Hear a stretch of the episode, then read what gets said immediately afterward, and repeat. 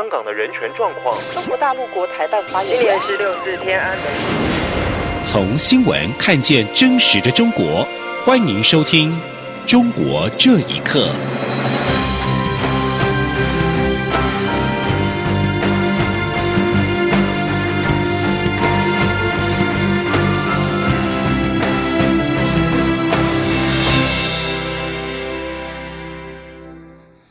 听众朋友们，晚安，欢迎收听《中国这一刻》，我是李自立。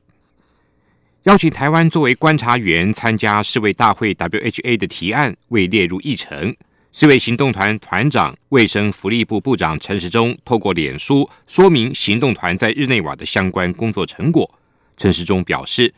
当他听到世界卫生组织的重量级人士在世卫大会里一再提到 “leave no one behind”，没有人会被遗漏。这让坐在场外的他格外感到讽刺。卫福部也提到，近年来台湾协助培育医疗专业人员的师资培育计划，希望台湾无私培育的医卫种子可以改变世界每一个角落。而支持台湾参与的国际声量也不断的涌现。外交部今天表示，除了友邦跟理念相近国家之外，今年在欧洲跟拉美地区有许多新的面孔表态支持台湾，可以说。经过这一年来的努力，挺我的声量在各地遍地开花。记者王兆坤的报道。国际社会支持台湾参与世卫大会的声音越来越大。外交部表示，今年挺我的新面孔包括秘鲁五十一位国会议员、厄瓜多十四位、智利八十七位、墨西哥二十八位、阿根廷十位以及哥伦比亚重量级参议员。欧洲的新面孔则有波罗的海三国近九十位，捷克与斯洛伐克共一百位国会议员。上述的捷克参议院与斯洛伐克国会挺台是目前最新发展。外交部指出，捷克参议院有二十五位参议员，斯洛伐克则有二十位国会议员，加上日前已表态的五十五位捷克众议员，凸显我国与欧洲共享的人权普世价值。外交部发言人李宪章说：“国会各国在国会方面的一个支持我的声浪是过去史无前例，是没有没有没有过的哈。所以各位可以看得到，呃，在过去一年来，经过大家同同力合作，在各个地方遍地开花哦。此外，今年十四个友邦提出邀请台湾以观察员身份参与世界卫生大会提案，但此提案经过总务委员会的二对二辩论后。”遭主席裁示不列入大会议程，外交部将适时对外说明这一次提案过程与二对二辩论的实际情况。中央广播电台记者王兆坤台北采访报道。美国政府把中国电讯商华为列入了出口管制名单之后，谷歌、英特尔、高通等美国软硬体的业者都必须要配合政策，陆续的终止供应华为的关键技术跟零组件。学者认为。华为拿不到关键零组件，出货就会受到影响。美方的目的就是打击华为供应链。请听一下报道：美国政府对华为寄出了零组件以及技术禁售令，Google、英特尔、高通等美国的软硬体业者都必须要配合政策，终止供应华为关键的零组件。以往华为的手机用户可以享用 Google 城市，包括与 YouTube 手机城市观看视频，用 Chrome 浏览器来找资料，以及使用 Google Map 手机城市。但是，随着美中贸易战的白热化，情况可能因此改变。国家政策基金会学者曾志超认为，美国商务部要求美国企业必须得到许可，才可以向华为等企业出售零组件以及转让技术。目的就是要摧毁华为的供应链。他说：“华为的主要产品主要有两块，一块是手机，一块是五 G，就是第五代的通讯设备。虽然说现在有越来越多的国家哈说它可以再继续采购华为产品，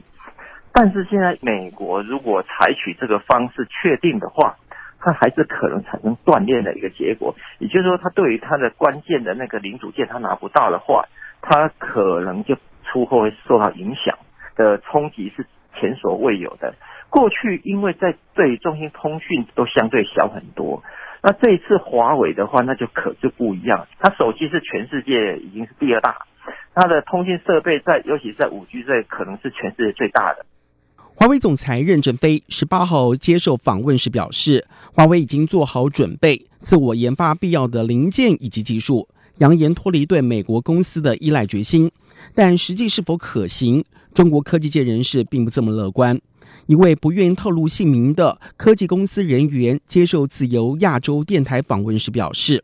华为根本没有能力绕过对美国科技公司的依赖。他说：“华为旗下自身的半导体公司，他们所量产的晶片呢，像麒麟晶片这些，其实都是比较中低端的晶片。”呃，只能满足华为整个供应链的部分需求，因为最核心的技术、最核心的晶片呢，始终无法绕过美国公司或者美国的技术。这位科技业人士也透露，目前在珠三角的高科技公司对前景相当悲观，超过一半企业已经准备退出市场。唯一受惠的是替华为公司生产低端晶片的科技业者。华为禁令对美国科技业造成的冲击，美国商务部二十号宣布临时通用许可证，对于禁止华为技术公司与美国企业往来禁令暂时放宽管制九十天，让拥有华为设备的企业以及个人有时间安排适当的长期通讯网络以及设备措施。央广新闻整理报道。中国是稀土储量跟产量的大国，在美中贸易战的白热化之际，中国国家主席习近平二十号视察江西的稀土企业的消息，引起了各方关注。是否传达了稀土可能会成为中方的重要协商筹码？评论者认为，中方如果禁运稀土，将会导致美方的全面报复，而中方的高科技产业也将会全面受损。请听以下报道。稀土也称为稀有金属，可大幅改变合成金属的电磁属性，尤其在晶片制造中极为重要。中国是稀土储量及产量大国，具有全球垄断地位。习近平二十号视察的工厂就是稀土研究、开发及销售工厂。在美中贸易战延烧的此刻，习近平出巡照片曝光，引发市场上对中国将打稀土牌的联想。美中贸易战升级以来，中国究竟要如何应对？英哥两派学者意见僵持不下。鹰派学者如中国人民大学国际关系学院副院长金灿荣日前就发表文章宣称，中国握有三张对抗美国的王牌，就是美债、稀土、在中美气。但鸽派学者看法则认为，美中两个经济体的差距太大，以至于中国反击力道对美国影响不大，反而可能自伤。在美国从事高科技工作多年的恒河认为，如果中国以稀土为武器进行贸易战，对美国只会有短期的影响。恒河说：“短期的会有一些冲击，但是呢，长期的不会有，因为美国并不是说说没有防备的，是有准备的。因为考虑到稀土是重要的重要的战略物资，所以川普总统在二零一七年的时候就下了个命令，调查美国的稀土资源情况，重启矿山要简单的多。”恒河认为，中国若实施稀土禁运，一是违反世贸裁决，第二也很可能引发美国的全面报复措施。另外，美国电子通信工程博士龚淑佳接受自由亚洲电台访问时表示，中国不太可能禁运稀土金属。他说，美国若采取报复措施，对中国实行全面高科技禁令，中国的高科技产业将会全面受损。他说：“我觉得不可能。”呃，因为即使不卖的话，美国随时都可以开采，而且美国它可以中断你所有芯片的供应。华为海思它虽然自己有芯片的这个产业，但是他造的那种芯片都不是那种高端的那种芯片。二零一八年的时候，华为华为副总裁就说说，如果我们自己做芯片，就是做到这种功能的话，我们那个芯片得放到一个背包里，那你手机不得跟一个房子一样大了，就根本就不可能。龚淑佳也认为，美国稀土加工技术先进，一旦稀土产品价格大涨，有关企业会很快的投入生产。央广新闻整理报道：维权律师王全章在遭关押近四年之后，一直都无法会见她的丈夫的李文足。维权律师王全章在七零九大庄捕事件中被带走了近四年，今年他被控以颠覆国家政权罪成立，判刑了四年六个月。他在四月二十九号被移送到山东的临沂监狱，但是狱方以会见室装修升级改造为由，暂停家属的会见。李文足。在七零九家属的包括刘二敏、袁珊珊跟王俏玲等人的陪同下，二十号从北京赶到山东的临沂监狱，要求会见王全璋。他们仍然遭到了拒绝。李文祖表示，当天监狱领导跟他交谈了四次，在最后一次的谈话过程中，他看到了一段时间长达三分钟的视频，而在视频中，王全璋神情憔悴，反应迟缓。李文祖说。我看到全章明显的就是衰老了很多，也瘦了。有一次他在说话的时候，我觉得他的眼神很飘的那种，而且他说完一句话，接下来要说什么的时候，他会迟钝，他会想很久才能再说出来。这是王全章被带走至今将近四年，家属首次看到他的影像。他们担心王全章遭受酷刑的对待，也更担心他的身体跟精神状况可能已经出现了问题。看到这段视频，李文足发了推文，表示他的心在滴血，他的心在嘶吼，并且强调仍然会坚持要求要亲自会见王全璋。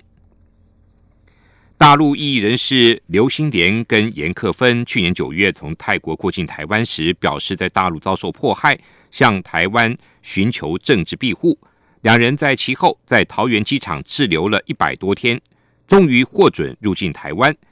近日，严克芬已经转往加拿大，至于刘新莲则在台湾。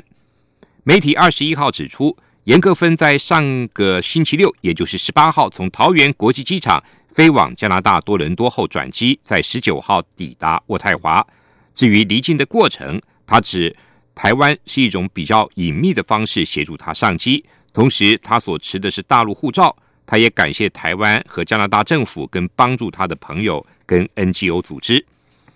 而根据报道，四十四岁的严克芬和六十四岁的刘新莲在桃园机场管制区一共停留了一百二十五天，创下移民署成立以来滞留时间最长的纪录。至于刘新莲，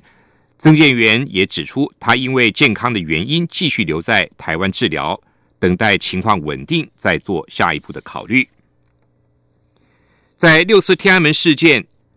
失去了双腿的方正来到台湾参加六四三十周年的相关活动，并在今天下午前往中正纪念堂广场参观装置艺术坦克人。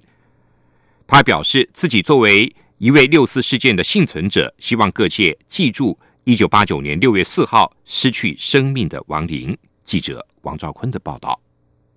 方正受访表示，坦克人挡下坦克只是当时其中一个情景。他作为六四被坦克追杀的幸存者，更希望各界记得坦克在西长安街六部口追杀和平撤离广场的学生。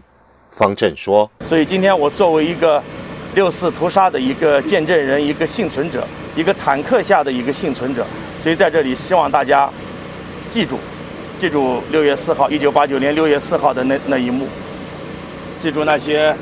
失去生命的这些亡灵。”陪同参观的六四学运领袖王丹表示：“这个装置艺术对台湾人而言是一个警惕。如果自由台湾真的被中共吞并的话，要是再有一次太阳花学运，就不会是一个塑胶坦克，而是出现真的坦克。”王丹也希望明年要大选的台湾，应该想想中国在一九八九年发生的事情。如果选出一个亲中的政府，就要面对中国因素对台湾的渗透，台湾人民必须考虑是不是要选择坦克。中央广播电台记者王兆坤台北采访报道。美国有线电视新闻网 CNN 报道，华府警告中国制造的无人机可能会让北京的情报机构毫无限制的窃取情报资料。CNN 引述美国国土安全部二十号发出的一份警讯，将中国制造的无人机。标志为对组织信息具有潜在风险的产品。虽然美国国土安全部在警讯中没有点名特定的中国无人机的制造厂商，但是众所周知，中国深圳的无人机制造大厂大疆创新生产全球大约百分之七十的商用无人机。美国五角大厦从二零一七年开始就以安全的理由禁止军方采用大疆创新生产的无人机。以上，中国这一刻，谢谢您的收听。